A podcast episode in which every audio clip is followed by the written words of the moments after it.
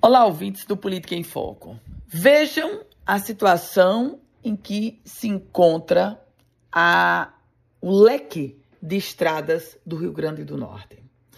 Eu vou contar para vocês só um fato para vocês terem a noção da gravidade e claro que vocês já têm porque percorrem as estradas do Rio Grande do Norte e sabem e convivem e sofrem com a buraqueira. Eis que o governo do estado o governo de Fátima Bezerra divulgou esta semana uma informação com muitas pompas. Aliás, eu contei, eram oito pessoas numa solenidade para anunciar a restauração de um trecho de 10 quilômetros da estrada de Guamaré.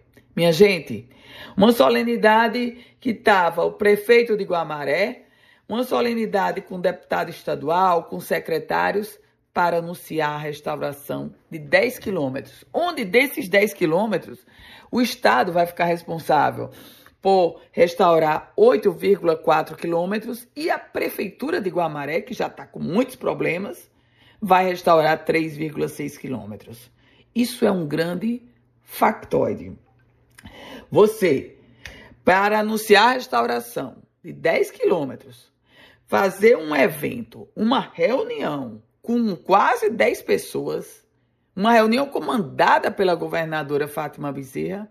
Isso mostra as péssimas condições em que se encontram todas as estradas potiguares e, mais do que isso, a grande excepcionalidade do governo do estado agora parar para anunciar uma restauração do trechinho de 10 quilômetros.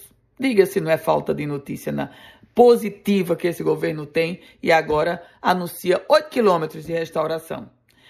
Eu volto com outras informações aqui no Política em Foco com Ana Ruth Dantas.